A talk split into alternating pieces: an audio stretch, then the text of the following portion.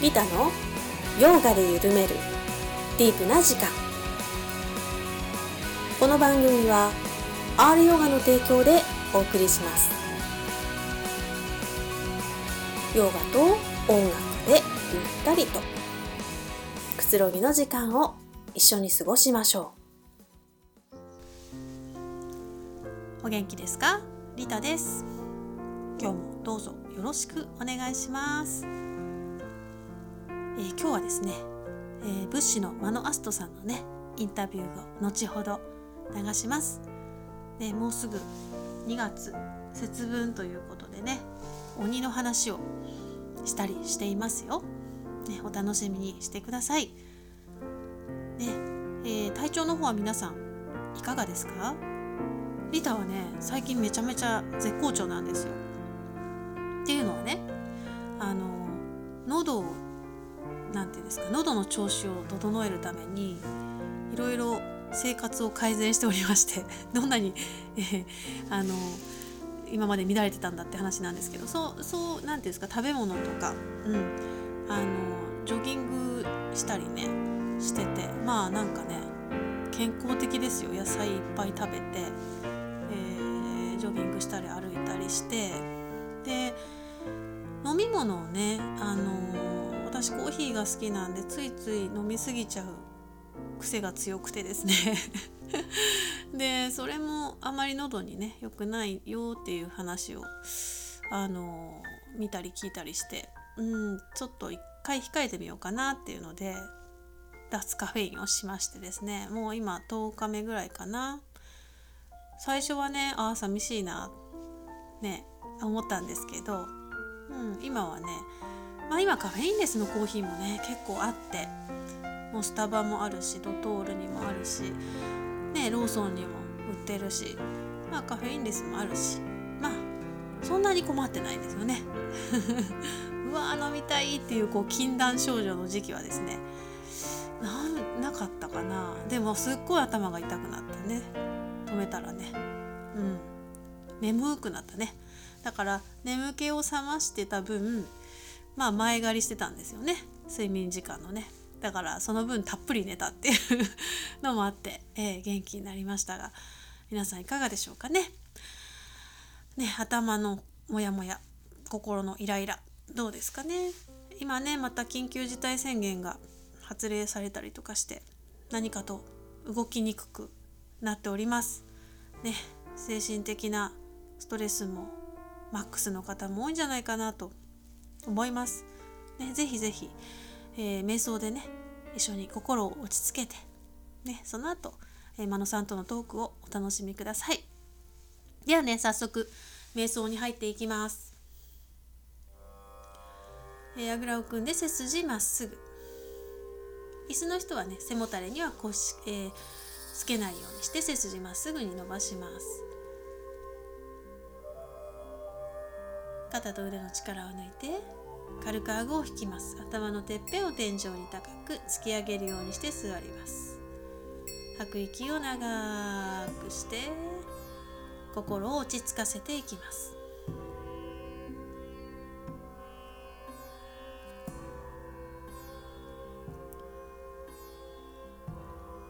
自分の喉の奥の呼吸の音に意識を向けます。吐く時吸う時。スースーという呼吸の摩擦音を感じ取ります。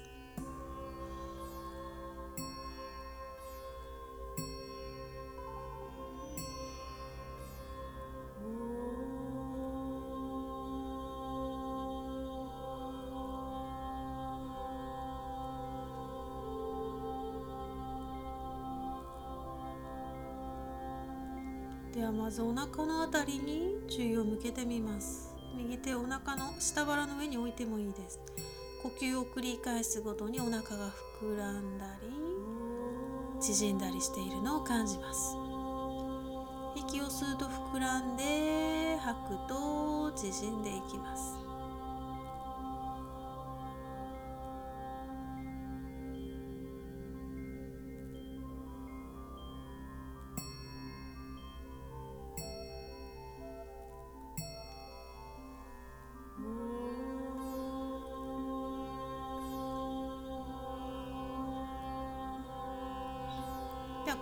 鼻先のあたりに注意を向けます。鼻から空気が出たり入ったりするのを観察します。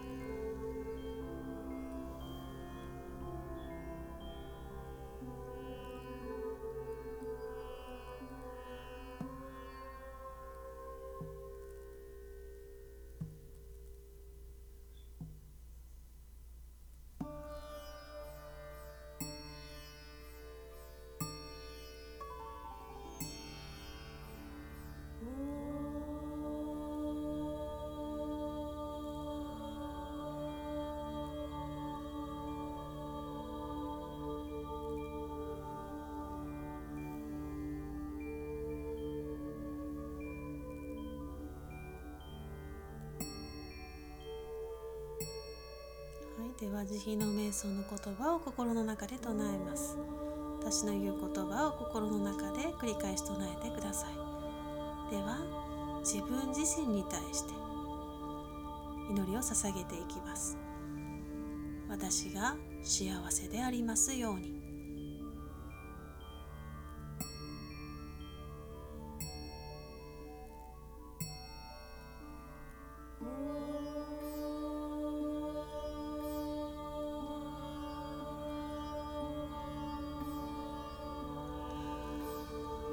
私が苦しみから解放されますように。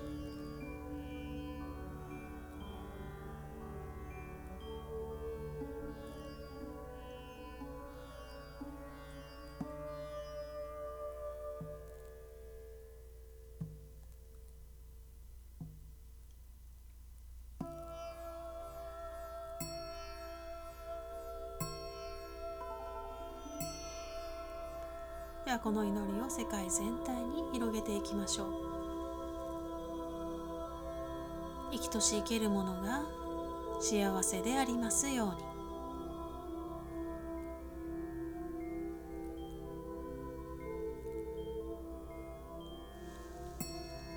生きとし生けるものが苦しみから解放されますように。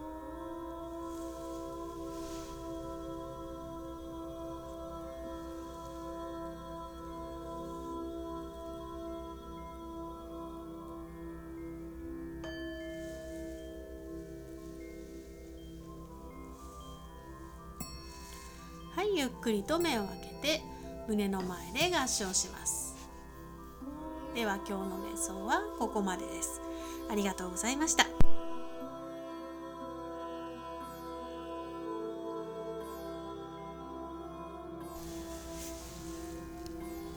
はい少しは静まりましたかね。頭のおしゃべりね。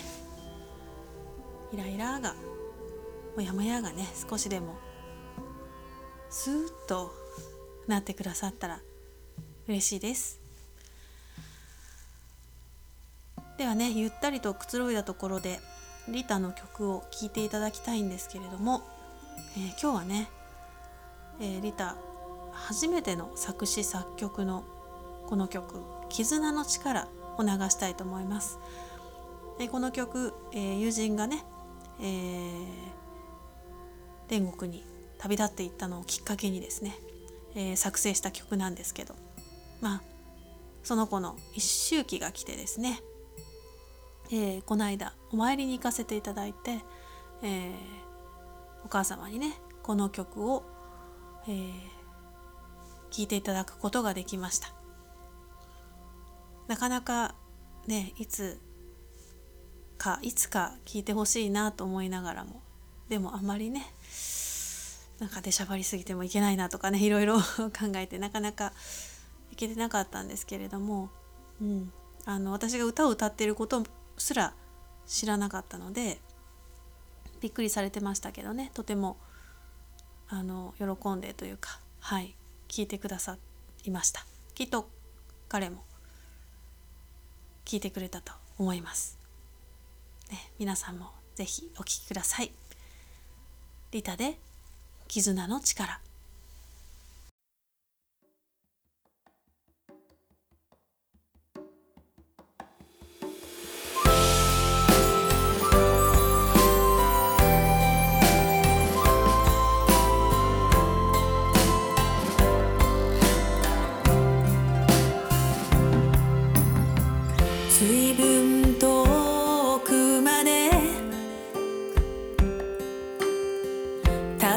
してきたね。気づけばこんなにも時は流れていた。探していたものはやっぱりここにあった。夕暮れあなたと見上げた。今も胸に焼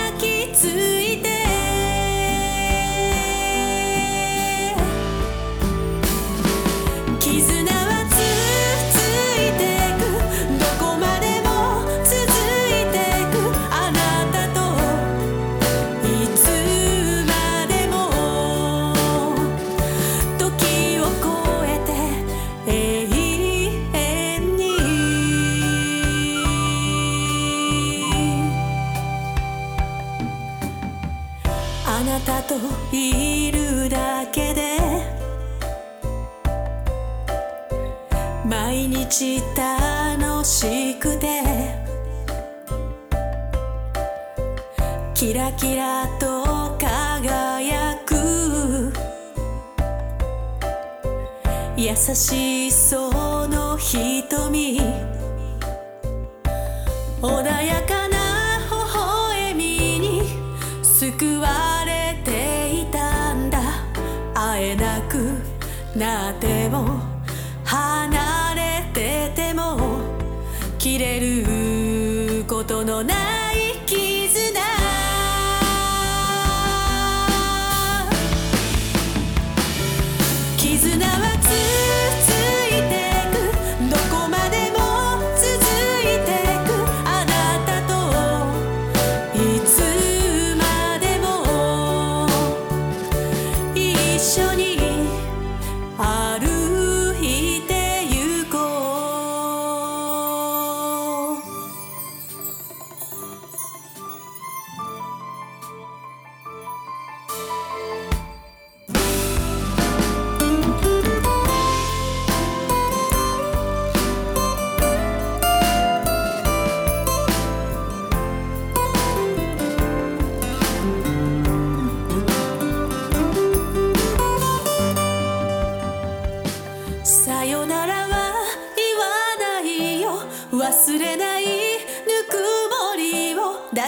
閉めて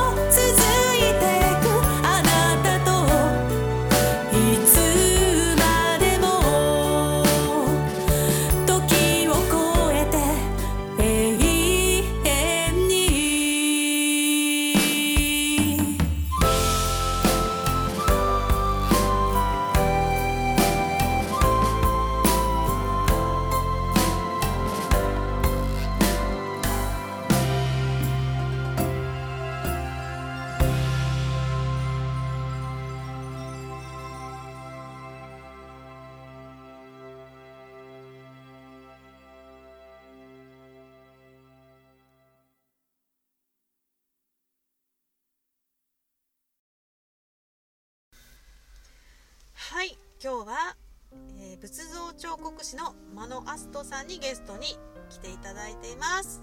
こんにちは。こんにちは、マノアストです、えー再びお招きいただきまして、お久しぶり、ありがとうございまこす。ちらこそです。ありがとうございます、えー新年初めてですね。はい、明けまして、はい。おめでとうございます。今年もどうぞ。よろしくお願いします。ね抱負とかそういうの聞かないでって言われたので 聞かないです。あの、い一年の抱負とか、うんうんあの将来の夢とか、無理に聞き出すのって良くないと思そううんですよ。そうです。そうですね。はい。あのねそうね。私、あの、うん。10年ぐらいお師匠さんについて修行してたんですけど、うんうんうんあの新年明けて挨拶をすると今年は抱負はどうじゃんみたいなことを言われて非常にあの苦痛でしたよね。ね。わかりました。ね。あの人が嫌がることはしないっていうことはいでありがとうございます、やってみなきゃわからないじゃないですか。一日そうですよね。生きていって。本当にはい、予測不可能でしたもんね去年だってね。はい、はい。今年もどうぞよよろしくお願いしまします。すあの予測不可能といえば、はい。あの新年早々ですね、うんうん。私はあの発泡スチロールでほあの3メートルの高さのうん。鬼の頭を、えー今制作中うなんですけなんどというこんなことですかそれは。こんな仕事も急に来るとは思ってもみませんでしたよ。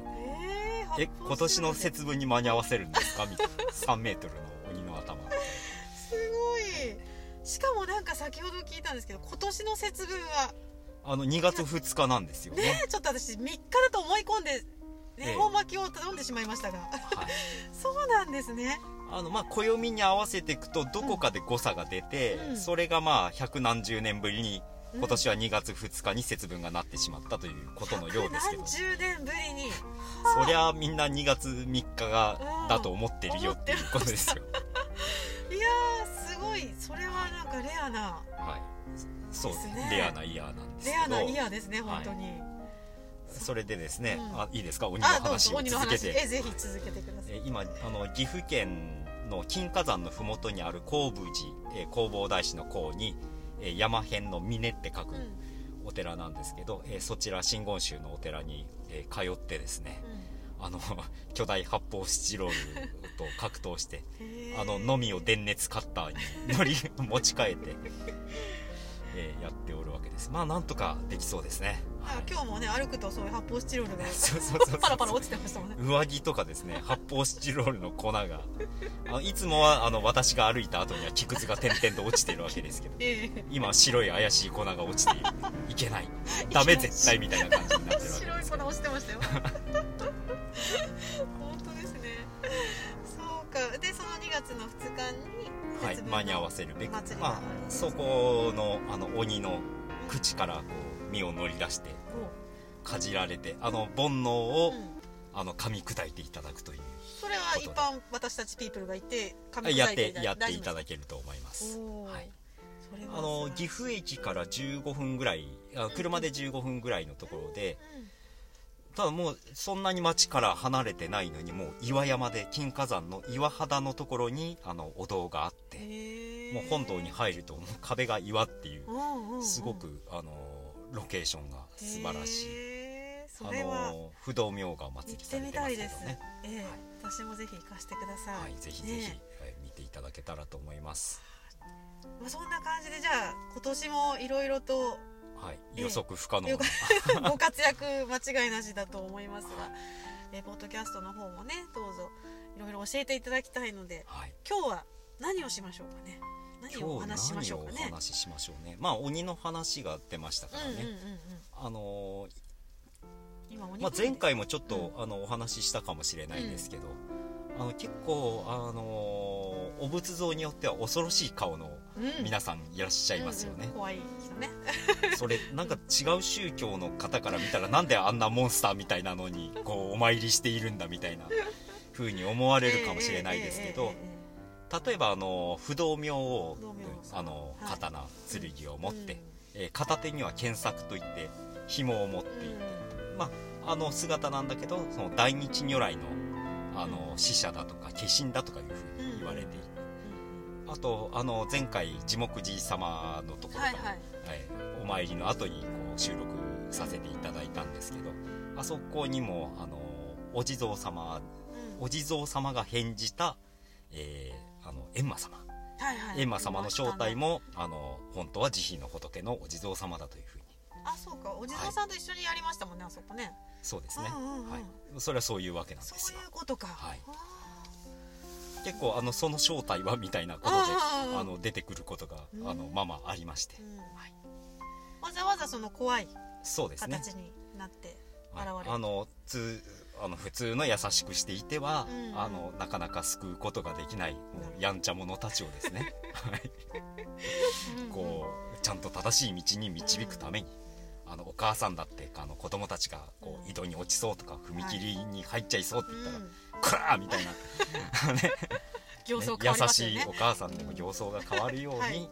その難下の者たち、うん。難下っていうのはあのあの救うのが難しい者たちでも、うん。こうあ正しい道に導くためにあえてそういう姿を取られてうん。私たちの前に出てくるんだということが、まあ、仏教的な解釈かなと思っていますあの今作っている、うん。あの鬼もですね、うん。あの実は、えー金剛下菩薩あの金剛ってあの硬いもの破れないもののはい。象徴ですね、うん。金剛の牙の菩薩という、えー仏様が、うん。えー鬼の姿になって私たちの煩悩を噛み砕いてくださるんだという、まあ、ストーリーというか、うんうん。そういうバックグラウンドを想定して、うん。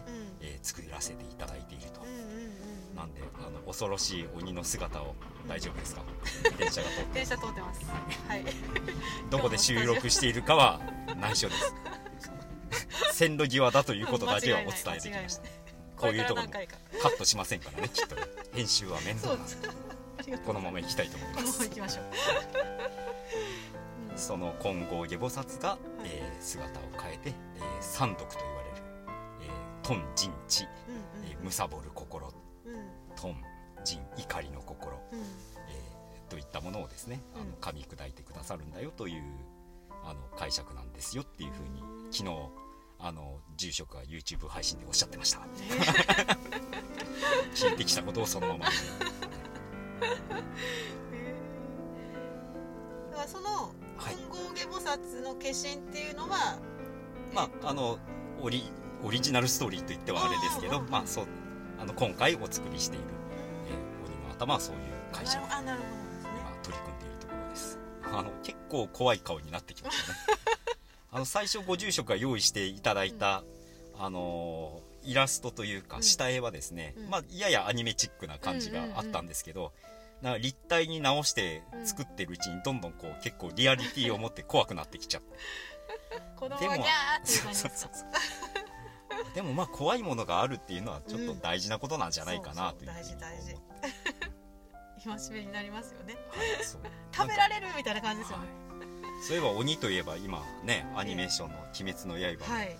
なぜあそこまでこう はや流行って鬼ブームになってるのかちょっとそこまでっていうちっちゃい子までね。そうですね。ちっ結ちゃい子からう年配の方まで、はい結構グロテスクなシーンがあって、なんかちっちゃい子に見せるのどうなの トラウマにならないのって思うんですけど すごい人気になってしまいましたね。すごい人気ですね。もう我が家もすごくあの大なんていう大ブームだったんですけど 最初は気持ち悪かったですよね、はい。やっぱりこんなの子供に見せていいのかしらぐらいにえ思いましたけどもう今母の方がハマってますからね、えはい、でもやっぱり鬼っていうのはなんか時代的なバックグラウンドがあってこう鬼がフィーチャーされてるのかなみたいなことも思った思いますね。んですけどだって約束のネバーランドだってそうだしあの他のアニメですねそうそうそうそうそううちの子また次にハマってんだけど、はい。あれも鬼が出てくるでしょ、まあ呪術廻戦だって呪いとか払いとかそういう感じじゃないですか。もう時代がなんか本当に鬼とかうん払うとかちょっとキーワードになってるんですかね。なってますよね。なんかやっぱり払えないものがあるじゃないですか今の時代、なんかはい。どうしようもできないような、あの疫病とかね、はい。うん疫ま病あ、疫病といえばタイムリーですよね。そうそうタイムリーですよね。そういう状況の中でなんかリンクするんですかね鬼退治とか。うん。が。うん。まああの見えないものに対して名前を与えて姿を与えたっていう面っていうのはあると思うんですよね。例えば、うん。あの目に見えないことで起こる病っていうのが、まあ、これが鬼の仕業じゃないかとか妖怪の仕業、はいはいはいはい妖あ 怪はしばらく前にありました ウねォッチですか、ウォッチですね。みんな妖怪のせいなのよ。そうなのね。あったあったあった。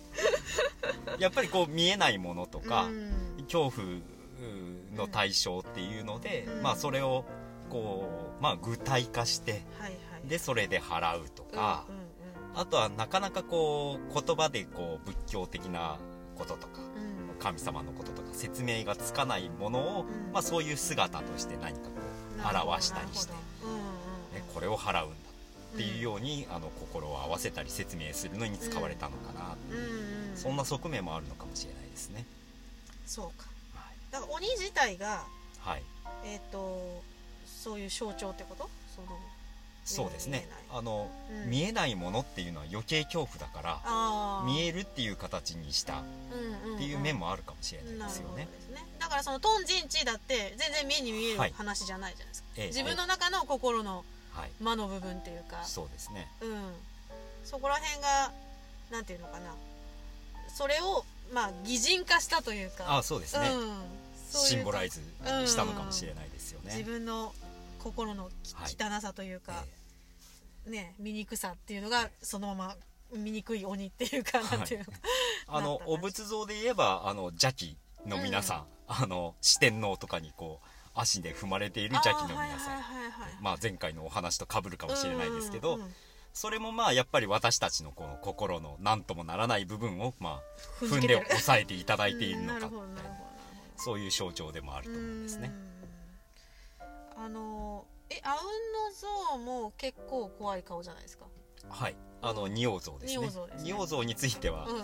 あの前回あのもともとヘラクレスだったのお経には書いていないっていうお話をしましたがあの気になった方は前回のを聞き あのもう一回聞いていただければと思います。ね。はい、やっぱりまあ魔を払うとか、うんうん。そういう門番とか、うんうんうん。あの仏様のガードマンみたいな方たちはやっぱり、あの優しい顔ではいけないから、うんあの迫力のある姿をしているのかな、うん。そうするとその、うん、鬼ブーム。はい、鬼ブームっていうか鬼を滅するブームなのかな。鬼対人間みたいな。うん。のが来ても確かに時代にマッチしてるのかな。は妖怪よりも今は鬼だもんね。いうん、そうですね。まあそれに乗っかってかどうかは分かりませんけれど、あの節分の鬼出来上がるといいなというところでやっています。楽しみです。赤くなるんですよね。赤くなります、煉獄さん風に。はい。はい楽しみさて、まあ、それこそはい。疫病と、あのコロナ状態がまたシビアになってきて。ですね。はい。これは、うん。まあ今非常時絶賛非常事態宣言中2月7日までと言われてるけど。それで終わるかいなっていううん。ふうに思っていますけど、そうなんですよねどうですかね。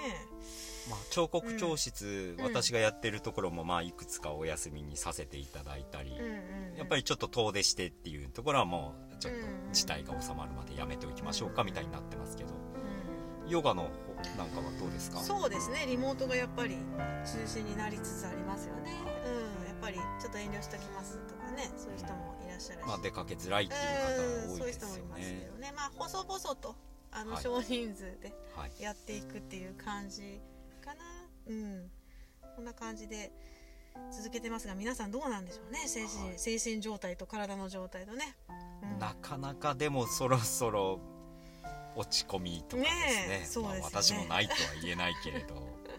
うん、なんか本当に今だからどうしようもできない状況の時にやっぱりあのさっきのお仏像じゃないけどその神社に行くとかねうん。お寺に行ってあのお祈りするってなんかだ大事かなっていうかなんかそういうことしかもう最後できないんだなとも思うし、いの祈るっていうか、はい。うん、私もその慈悲の瞑想っていうので祈るんですけどやっぱり最後は生きとし生けるものが幸せでありますようにってなった時にやっぱ世界の幸せっていうのをもう祈るしかないなってうん。うん、いつも思いながら、うん、やってます。どうか、ねはい。落ち着いていきますようにみたいな感じでね、うん、だコロナになってそういうなんていうのかな。あのよりどころにしているものを、うん。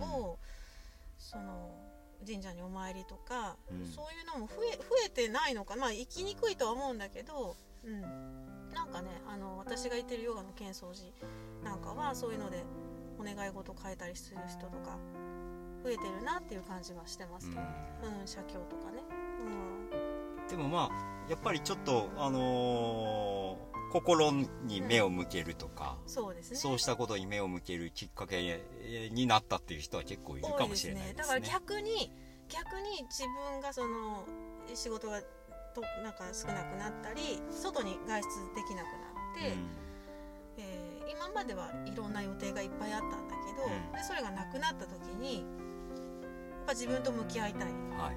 でヨガを始めたっていう人も結構います。だから来なくなった人もいるんだけど逆にこの時期にこそあのずっとやりたかったことをうん。後回しにしてきたことをやるっていう感じもありますね。まあいいことも悪いこともちょっとあの本質的なこと大事なことを見直すっていうまあ、時期にはなってるってそうですね。いう感じはしますよね。そうですね。本当にあの一番大事なものが何かが分かるというかそぎ落とされていくというか、無理やりにでも引き剥がされていくというかですね、うん、そういう感じはありますね。彫刻教室の方も、うん。あのまあやっぱりあの求められているなっていうまあお休みにしちゃってるところもあるんだけど、うん。来る方はやっぱり、まあ、うん掘ってる間は結構あの、うんまあ、瞑瞑想ではないかもしれないけど、そうですね。まあ、なかなか日常そんなに没頭してうん。忘れてこう打ち込めるっていうこと少ないかもしれないですよね。まあ、オンラインでやってて、まあ、オンラインちょっと普通の教室再開したらなかなかうんあの人が少なくなっちゃったからもうやめちゃってもいいのかなと思ったらうん。またこういう事態になったんで、そうね。まあもう少し頑張ってオンラインもやってみようかなと思ってますけど、ねいろいろ研究ししたからねいろいろ オンラインでもできるようになってますもんね。え ぜひ活用して。えそうですね。まあオンラインで彫刻なんかできるのって思われがちなんですけど、うん。まあ、意外とあのなんとかなりますね、うん。あの材料と木だけ適当なものを揃えてもらって、うんうんうん。画面越しのアドバイスでも意外と皆さんうん。やる方は楽しんでやってくださってる、うん。はい。まあ、そんな手段も使っていこうかなと思ってますけど、ねえ。今年も楽しい年にはい。していきましょう、はい。ね。そうですね、まあ、少しずつでも明るい年にしていけたらいいかなと思っています。またぜひはい、ポッドキャストにも出ていただいて、ありがとうございます。仏像の知識とかはい、あといろいろ私たちのこう語り合うはい、場として 深め合う場とディープなディープなお話をね、話を。今年もしていきますい。やー鬼滅の話ができてよかった。いや、これはもう下げにかかってる感じですね。下げにかかってる。さては、さては、このムードは、まあもっと喋ります。全然いいです。全然いいですよちょっとこれ気を持たしてまた次回という感じにしておきましょうか。はい。で皆さんも本当にき気持ちが塞ぎ込んだらぜひポッドキャストを聞いてね、はい。あのまたこんな話が聞きたいとかですね。うんうん、うん、こんな人と話してるのを聞いてみたいとかですね。こんな人。あのリタ先生へのリクエストをどんどんお寄せください。私のセリフじゃないで。すありがとうございます。いろいろまとめていただいて私出てこないポンと。さすがですね。ありがとうございます。またね、えーいろんな、えーお話をここでしていきたいなと思いますので皆さんもどうぞ今年もね、えー、マノさんもよろしくお願いします、ありがとうございます。ねありがとうございました。マノアストさんでした。はいよろしくお願いします。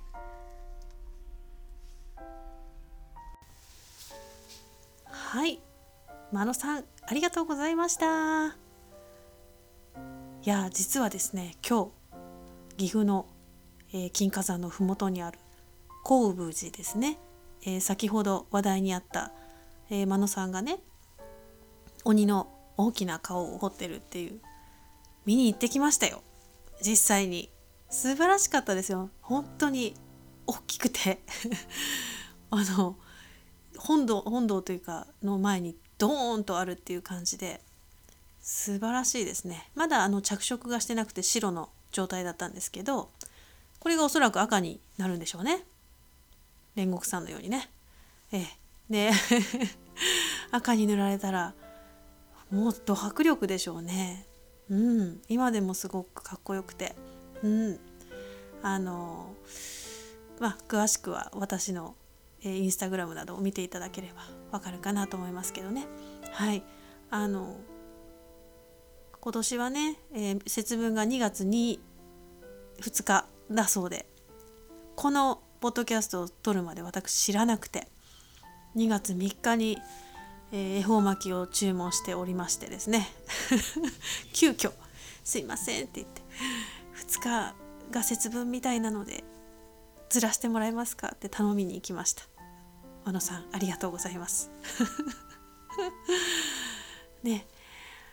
そんな感じで、えー今年もね和野さんともいろんなトークを楽しんでいきたいなと思っておりますのでこんな話聞きたいなとかねあったら本当にお気軽に私の方までご連絡いただければなと思います。